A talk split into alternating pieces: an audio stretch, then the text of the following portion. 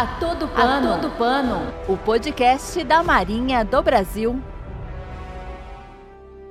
Olá, seja bem-vindo. Eu sou a Tenente Helena. A Marinha do Brasil investe em programas com alta tecnologia e valor agregado à indústria nacional, visando ao fortalecimento do controle e da proteção da extensa área marítima brasileira, a nossa Amazônia Azul, estratégica para o país pelo grande potencial de suas vertentes econômica, ambiental, científica e de soberania. Em 2017, teve início o programa Fragatas Classe Tamandaré, em virtude da necessidade de renovação dos meios navais da esquadra. No episódio de hoje do A Todo Pano, o podcast da Marinha do Brasil, vamos entender um pouco mais sobre os ganhos que os navios vão trazer para a defesa nacional e para a sociedade brasileira. Sobre esse assunto, conversamos com o diretor-geral do Material da Marinha, almirante de esquadra José Augusto Vieira da Cunha de Menezes. Mas antes, vamos conhecer um pouco sobre a trajetória do Almirante Cunha.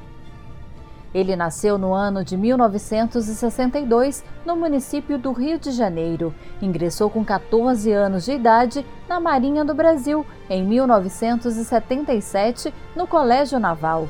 Durante sua carreira, realizou relevantes cursos e foi reconhecido por meio de diversas condecorações.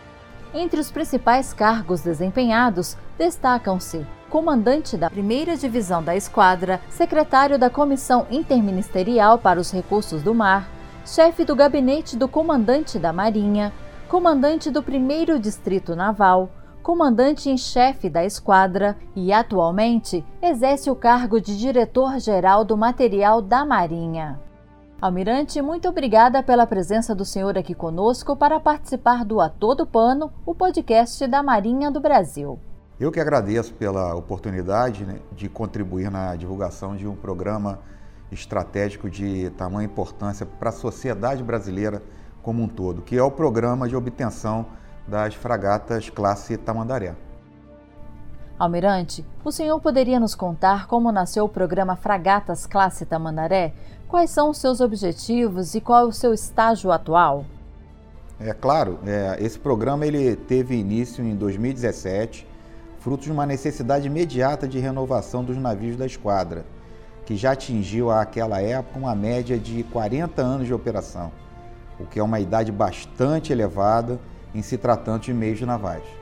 Assim, esse programa Fragatas Classe Tamandaré, ele se insere no Plano Estratégico da Marinha, documento que foi recentemente atualizado e foi fruto, inclusive, de um podcast recente do comandante é, da Marinha divulgando esse plano estratégico como um todo. Então esse programa ele consiste na construção em território nacional de quatro fragatas com previsão de entrega entre 2025 e 2028, com o primeiro navio sendo entregue à Marinha em 2025, praticamente um navio por ano. Esse contrato de construção ele foi assinado no mês de março é, deste ano, ou seja, de 2020, entre a Engepron, que é uma empresa estatal independente vinculada ao Ministério da Defesa, por intermédio do Comando da Marinha, e a Sociedade de Propósito Específico Águas Azuis, criadas exatamente para esse projeto, e é, que é uma empresa formada pela ThyssenKrupp Marine Systems, alemã, e a Embraer Defesa e Segurança e a Tec Negócios em Tecnologia, essas duas últimas empresas brasileiras. No dia 26 de agosto último, ou seja, de 2020, foram iniciadas as atividades de mobilização do estaleiro construtor em Itajaí, que é uma fase conhecida na indústria naval como ramp-up. E qual é o diferencial da construção desses quatro navios, Almirante, considerando a sua importância para a manutenção da soberania na nossa Amazônia Azul? Pois é, é uma pergunta muito importante, até para esclarecer todo o povo brasileiro que para proteger esses 5,7 milhões de quilômetros quadrados que compõem o que nós chamamos a nossa Amazônia Azul, a Marinha do Brasil precisa de meios capazes de detectar, identificar, neutralizar ações que representem ameaça. Ameaças diversas, como ameaças ambientais, ameaça à nossa pesca, é, mantendo a segurança das nossas linhas de comunicações marítimas também e protegendo as nossas riquezas nesse nosso imenso mar. Essas fragatas, elas serão navios modernos, furtivos, dotados de elevada capacidade de mobilidade, permanência no mar, comunicações, operação em rede, combate, vigilância, reação e, portanto, capazes de um amplo espectro de emprego e de proteger esse mar que nos pertence. Essas suas características possibilitarão incremento nas operações de busca e salvamento, permitirão monitorar e combater rações de poluição, pirataria, pesca ilegal, dentre outras ameaças, incrementando a segurança marítima na Amazônia Azul. Com esses navios, nós estaremos melhor capacitados para atender aos eventuais compromissos internacionais assumidos pela nossa política exterior de forma compatível com a estatura e inserção do Brasil no cenário internacional. A todo pano, a todo pano, o podcast da Marinha do Brasil. Almirante, de que forma a construção desses navios vai promover desenvolvimento tecnológico no Brasil? Bom, esses navios serão construídos em território nacional, mais especificamente na cidade de Itajaí, em Santa Catarina. Esse contrato ele estabelece números mínimos progressivos de conteúdo local brasileiro na construção dos navios, com cerca de 31% de conteúdo local no primeiro navio e mais de 40% de conteúdo local nos demais navios da classe. Isso nos permite prever a contratação e a qualificação de mão de obra local e nacional, além da fabricação de materiais e equipamentos diversos por empresas brasileiras, proporcionando aumento na movimentação das chamadas cadeias produtivas nacionais, com ênfase na nossa base industrial de defesa. Também, dentro desse contrato, foi assinado um outro contrato de compensação que prevê a transferência de tecnologia referente ao sistema integrado de gerenciamento da plataforma e do sistema de gerenciamento de combate. Esses sistemas serão desenvolvidos por empresa brasileira em parceria com correlatas estrangeiras, componentes do consórcio. Especificamente, as estrangeiras são a Atlas, que é uma empresa alemã que vai desenvolver o sistema de combate, e a empresa canadense L3 Maps para o sistema de gerenciamento da plataforma. É importante notar que os conhecimentos a serem transferidos serão disponibilizados ao longo do ciclo de desenvolvimento e integração, através da participação direta de técnicos da Marinha em treinamentos específicos e acompanhando as atividades supervisionadas de desenvolvimento do projeto.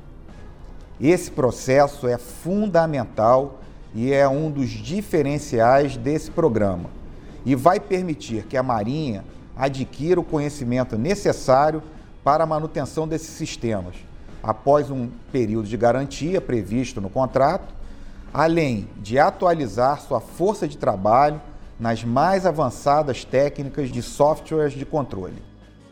Quanto à indústria nacional de defesa, Almirante, quais são os benefícios em relação à geração de empregos e para o desenvolvimento nacional? Bom, isso é muito importante também esclarecer que a política nacional de defesa ela estabelece que a defesa do país é indissociável do seu desenvolvimento. O setor de defesa, através de seus programas de equipamentos, deve estimular o desenvolvimento das nossas potencialidades industriais. A opção pela construção dos navios no Brasil, ela contribui para a geração de empregos e para o fortalecimento da indústria da construção naval e da base industrial de defesa é estimada para esse programa a criação de cerca de 2 mil empregos diretos e 6 mil empregos indiretos aqui no Brasil. A todo pano, a todo pano, o podcast da Marinha do Brasil. Considerando o porte desse programa, Almirante, como foi estabelecido o modelo de gestão? A fase de seleção da melhor oferta ela foi conduzida dentro de um novo modelo de gestão pela Diretoria de Gestão de Programas da Marinha, que realizou um trabalho exaustivo e muito criterioso, baseado em duas ferramentas analíticas: a análise multicritério, de apoio à decisão, e a análise de risco, ferramentas conhecidas no mundo empresarial de hoje. Para ambas as análises, a Marinha contratou assessoria externa especializada, visando a qualidade, a lisura e a transparência do processo de escolha.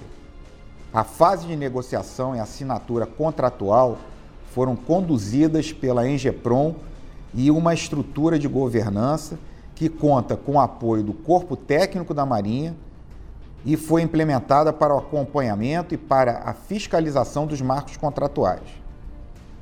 A transparência e a governança foram alvos de atenção desde o início do programa, entre 2017 e 2019, de órgãos do Poder Executivo e Legislativos, de execução e controle, e contribuíram para a maturidade e consolidação do modelo, de forma aderente às regras jurídicas, orçamentárias e financeiras em vigor. Almirante, obrigada por esclarecer esse tema de grande importância não só para a Marinha, quanto para o nosso país. O senhor gostaria de deixar uma mensagem para os nossos ouvintes? Sim, claro. É, quando eu entrei para a Marinha, há mais de 40 anos, as fragatas classe Niterói, que agora estão completando 40 anos, estavam sendo incorporadas à nossa Marinha, trazendo novas tecnologias e oportunidades de desenvolvimento de atividades industriais de defesa e navais. Passado todo esse tempo, entramos em uma nova era com esses modernos e furtivos navios da classe Tamandaré, que descortinarão novos horizontes de oportunidades no alvorecer do século XXI, o que nos enche de orgulho como brasileiros e marinheiros. É importante notar o próprio nome da classe nos remete ao nosso patrono, o Almirante Tamandaré, exemplo de honradez e dedicação à Marinha e à pátria. E o ineditismo desse programa o torna desafiador. Porém, o retorno para a sociedade brasileira, isso é importante notar, é extremamente gratificante e reforça a esperança de um promissor futuro de desenvolvimento industrial e tecnológico para o nosso país. Bom, mais uma vez eu agradeço a oportunidade de contribuir na divulgação dos programas estratégicos da Marinha do Brasil para toda a nossa sociedade. Programa Fragatas Classe Tamandaré, a renovação da esquadra brasileira. Muito obrigado. Almirante Cunha, muito obrigada pela participação. Você acaba de ouvir A Todo Pano, o podcast da Marinha do Brasil